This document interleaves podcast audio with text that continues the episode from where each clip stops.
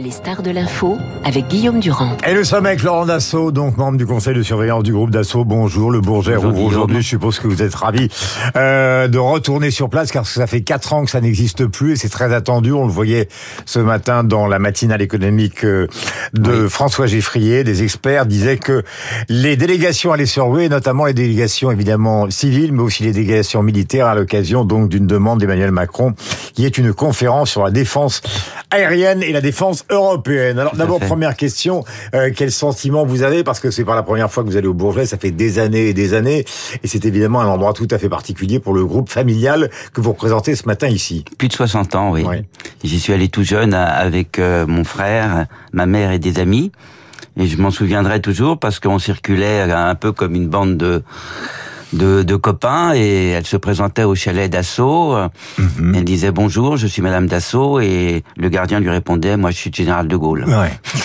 et votre grand-père avait un, un rôle tout à fait particulier dans ce salon. Donc? Tout à fait parce que c'était le seul homme. On fait un peu d'histoire avant de parler évidemment de l'actualité Oui. d'aujourd'hui parce que c'est important. C'est le seul homme au monde à, à faire euh, des avions militaires et des avions civils. Il utilisait la technologie des avions militaires pour faire les meilleurs avions civils du monde. C'est-à-dire les Mirage 3, les Rafales et aussi les Falcon, donc euh, pour l'aviation privée. Et en plus, il, il- il arrivait à faire des avions avant les autres. C'est-à-dire que quand il sort le Mystère 20 en 63, aucun avion au monde civil de 10 places ne vole avec des réacteurs. Ouais. Et puis le miracle arrive, Lindbergh débarque à Bordeaux et il cherche un avion pour la Paname.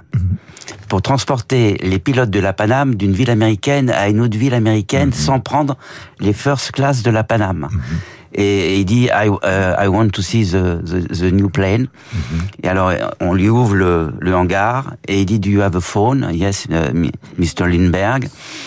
Et il appelle son patron et dit I I find I found our plane, Ouais. our bird. Ouais, donc- Et il, il commande 60 avions et il, il fait une, une autre commande de 120 après. Donc c'est comme ça que ça commence. Et l'histoire commence comme ça. Voilà. C'est Incroyable. Euh, votre grand-père, je termine sur l'histoire et après on passe à l'actualité. Votre grand-père, au fond, comment s'est-il lancé dans cette aventure qui dure encore aujourd'hui, donc d'assaut aviation, d'assaut système Ben, il- en fait, euh, il était passionné de, de, de technologie et d- et d'avions. Vous savez que quand il était dans la cour de son lycée et qu'il a vu euh, voler au-dessus de lui euh, euh, le Spirit of Saint-Louis qui faisait le tour de la Tour Eiffel, il a dit c'est ma vie. Ça a été euh, un éclair et il a su que sa vie c'était les avions. Alors passons justement euh, euh, au- aujourd'hui donc euh, à l'actualité. Le PDG de Boeing donne un entretien aujourd'hui dans les dans dans dans la presse et notamment donc euh, dans les Échos. Il dit que euh, l'offre en, en matière de de- de d'aviation en général hein, Oui. euh, sera inférieur à la demande qui est colossale. On a un double mouvement dans la société qui est assez compliqué. C'est-à-dire que vous avez d'un côté euh, un tourisme de masse et une demande de voyage évidemment pour les affaires qui est de plus en Considérable. plus considérable. Mm. Et de l'autre côté, tout un mouvement de la société qui dit il faut limiter euh, justement les, les vols en avion. Euh, quel est le point de vue justement du groupe d'assaut Quel est le point de vue de Laurent Dassault ce matin? Ben, écoutez, il faut aller dans le sens de l'histoire, c'est-à-dire qu'il faut arriver avec les Falcons et les avions civils à faire des carburants qui soient moins polluants et on va y arriver. Parce que c'est l'histoire du monde. Hein. On va pas continuer à, à polluer l'atmosphère, même si euh, notre activité à nous est beaucoup plus faible que les gros porteurs, bien sûr. Alors par exemple, Boeing va présenter le Wick qui est un avion électrique, mais c'est un petit, c'est un avion pour les très très courtes distances. Ouais, l'avion électrique vole très peu. Voilà, vole très peu. Très Donc euh, vous, euh, d'après les informations que vous avez auprès du groupe, quelles sont les, les, les dates qui permettent justement de, de borner la possibilité de, de sortir bah, les carburants classiques pour arriver à l'hydrogène, par exemple, qui semble la piste la plus sérieuse Bon, on va faire des carburants de synthèse euh, qui vont coûter quatre fois plus cher que le kérosène classique, Ouais, mais qui polluent 80% de, de moins. ouais. Voilà. Et ça, euh, on, on, on va y arriver euh, parce que c'est le sens de l'histoire. hein. ouais. Mais est-ce qu'on a une date, Laurent Dassault? Est-ce qu'on a un horizon ou est-ce qu'on est en ans. recherche? Cinq ans Oui, entre 3 et 5 ans. Quels sont les chiffres de vente Parce que ça a été parfois dur pour le Rafale qui passe pour le meilleur avion du monde. Euh, je parle du point de vue militaire. Et pour le Falcon, est-ce qu'on a les chiffres 2022 Parce qu'on est en 2023, c'est un peu court, mais... Euh, on a vendu 60 avions civils en 2022 et on a vendu 92 Rafales à l'export. Ouais. C'est pas mal. Donc les Rafales sont vendus à qui? Grèce, Indonésie, oui, euh... tous les pays qui ont besoin du meilleur avion du monde. Oui. Et ça a été dur. Ça a été dur au début. Pourquoi? Parce qu'en fait, euh, c'était un, un, petit peu euh, le talent de et le défaut de Marcel Dassault, c'est d'arriver trop tôt sur le marché. Mhm. C'est-à-dire, il arrivait avec un avion révolutionnaire dont les gens n'avaient pas forcément besoin au moment où il arrive, mais mhm. ils en auront besoin plus tard. Et alors pourquoi le Rafale est-il, d'après vous, évidemment, parce que c'est forcément contesté par les concurrents, le meilleur avion militaire du monde? Parce que c'est celui qui est le, mieux adapté et euh, le mieux outillé et le mhm. mieux armé, bien entendu. Et puis, euh, qui vole bien mhm. et qu'il est disponible contrairement à son concurrent américain le F-35 qui de temps en temps est au sol. Mhm. Euh, dans le groupe, on réfléchit à ce qui se passe actuellement forcément euh, en Ukraine parce que c'est la guerre. Il y a une demande de Zelensky donc euh, d'avions, des F-16. Euh, Est-ce que vous avez été sollicité par exemple pour participer euh, à un effort de guerre des Occidentaux contre les Russes ou pas? Oui, forcément, mais je veux dire, c'est pas notre notre domaine. D'abord, on a des avions qui sont très sophistiqués. Il faut des pilotes très expérimentés. On peut pas mettre un avion euh, en risque mmh. avec un pilote qui n'est qui n'est pas fait pour voler avec cet avion.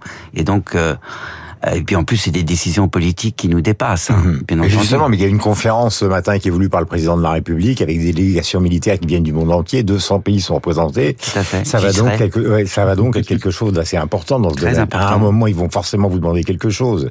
Oui, mais je dirais, c'était encore une fois, c'est pas à nous de répondre. Parce que nous, notre métier, c'est de faire et de vendre les meilleurs avions du monde, d'être mhm. le plus près du ciel.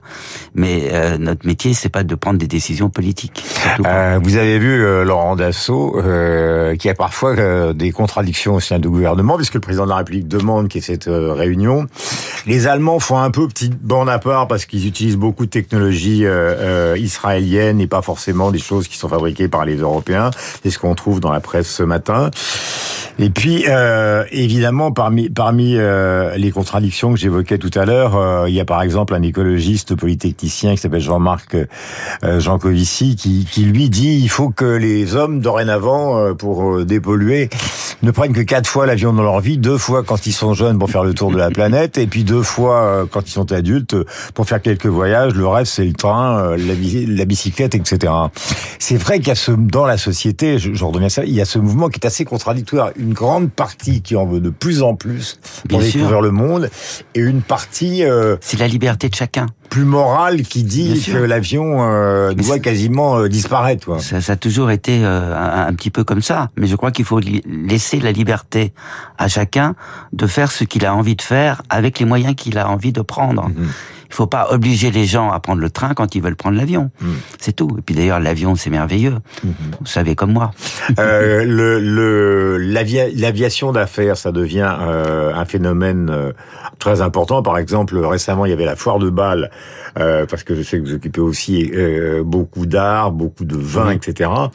L'aéroport de Mulhouse était totalement saturé avec des avions pour les collectionneurs les plus riches du monde qui venaient du monde entier. Est-ce que cette aviation d'affaires, vous avez l'impression, parce qu'il y a le Falcon, les différentes formes, euh, est-ce que vous avez l'impression que cette, cette aviation d'affaires va exploser encore dans les années qui viennent? Oui, parce qu'en aviation d'affaires, il y a une règle d'or la haute performance est toujours payante. C'est-à-dire? C'est-à-dire qu'il faut aller plus loin, plus haut et plus vite. Mhm. Pour que euh, les, les, gens soient heureux. Parce que en fait, on fait ça pour que les gens soient heureux. Hein. Il n'y a pas d'obligation. Mhm. Encore une fois, quand on sort le, le Mister 20 hein, qui s'appelle Mister, hein, mhm. on transforme en Falcon parce qu'on le vend aux États-Unis, et que Mister euh, en, en, en, américain c'est pas terrible eh bien, euh, il n'y a pas un seul client. C'est c'est inouï. Et quand Fédéral Express décide de transporter ses colis mhm. dans des petits avions et plus dans des gros parce que ça coûte moins cher dans des petits, surtout pour des petits paquets et des lettres, eh ben il achète 60 euh, Falcon. Alors le Falcon d'aujourd'hui, euh, il vaut combien Le Falcon haut de gamme? Je sais pas encore, ça dépendra de, de ses performances. Mhm. C'est le Falcon 10X qui sera présenté ce matin et qui est absolument extraordinaire euh, dans sa réalisation et dans son confort et, et, et en plus il vole sans bruit. Hmm.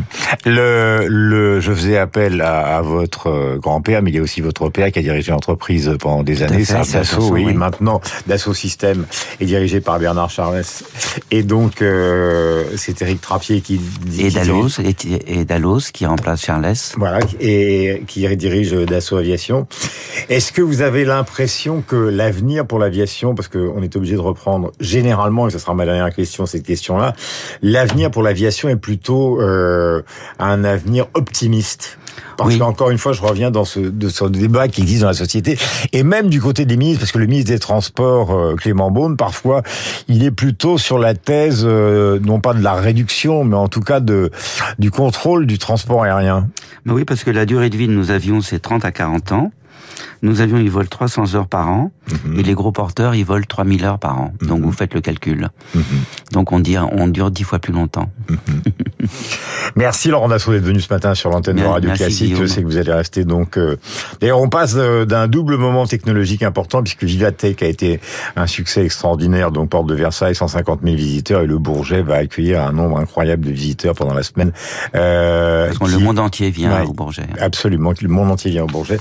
Pendant la semaine qui vient, nous avons fait un court tour d'horizon. Il aurait fallu parler de très nombreuses autres choses.